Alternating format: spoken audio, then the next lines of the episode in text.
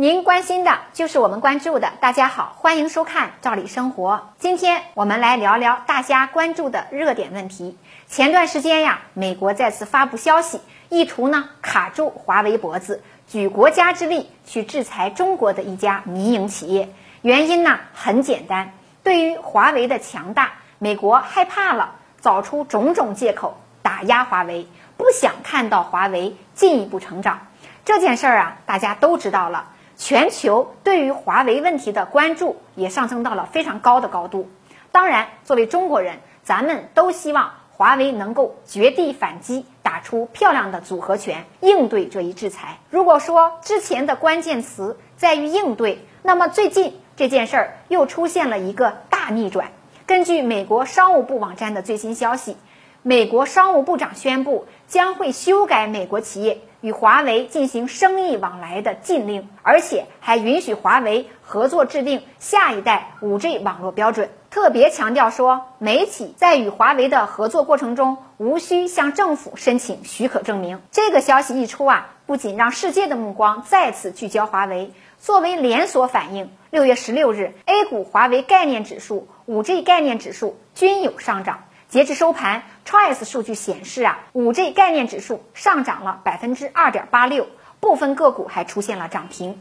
做出这样的决定，美国商务部长的解释：美国不会放弃全球创新领导地位。商务部呢，致力于鼓励美国工业界全面参与，并倡导美国技术成为国际标准。在美国商务部的公告中啊，还明确指出，华为作为通信标准的参与者与制定者，并不会成为影响美国企业参与重要的通信标准制定。哪怕华为已经在一九年五月份被列入了实体清单。对于这种面上的解释啊，大家其实也都清楚。作为企业来讲，生存发展是第一要素。美国企业和华为都是五 G 标准制定的参与者。没有华为参与的五 G 标准制定，会严重的影响到美国企业的发展。路透社呢曾经就援引行业官员的一番话，这也道尽了这件事儿的真相。那就是在华为被列入商务部的黑名单以后，一些美国的科技公司被迫停止与华为合作制定五 G 网络标准，让华为在一些标准的制定上拥有更大的话语权。这才是事情的关键。